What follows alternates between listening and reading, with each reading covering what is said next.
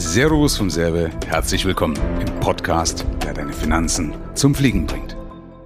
Michael, nochmal eine Frage zu Versicherungen. Welche Versicherung empfiehlst du grundsätzlich für Selbstständige? Okay, also es ist nochmal, es ersetzt keine Beratung hier. Ne? Das ist ganz wichtig. Äh, wir machen hier einfach mal super Impulsgeber immer an, den, an die Agentur deines Vertrauens wenden. Also ich sollte natürlich immer so das Thema abgedeckt haben, Haftpflicht beispielsweise.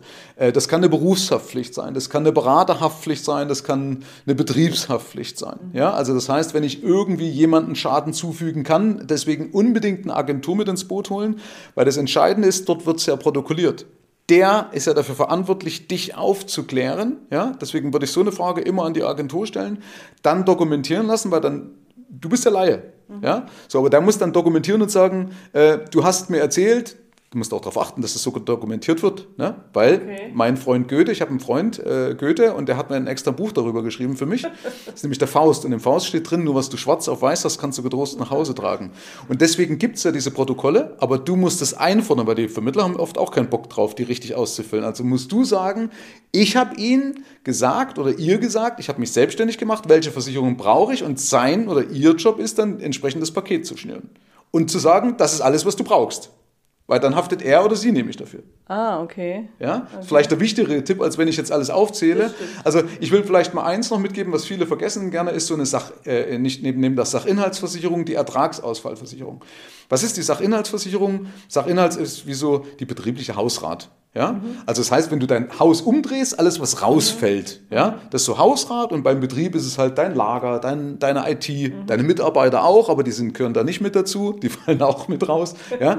Aber äh, sowas abzusichern logischerweise, aber auch äh, wenn ein Ertragsausfall passieren könnte, das ist mhm. zum Beispiel bei mir ist es egal, weißt du, wenn es bei mir brennt und ich äh, also mein Büro nicht mehr beziehen kann, das bedeutet ja Ertragsausfall, dann nehme ich einfach einen Laptop und mache drüben weiter. Aber es gibt manche, die haben eine Produktion oder die können nicht woanders hinziehen. Das heißt, da entstehen tatsächlich die meisten Ausfälle auch in der Sachinhalt, also in dieser gewerblichen Hausrat oder betrieblichen Hausrat, entstehen nämlich bei dem Ertragsausfall. Ja?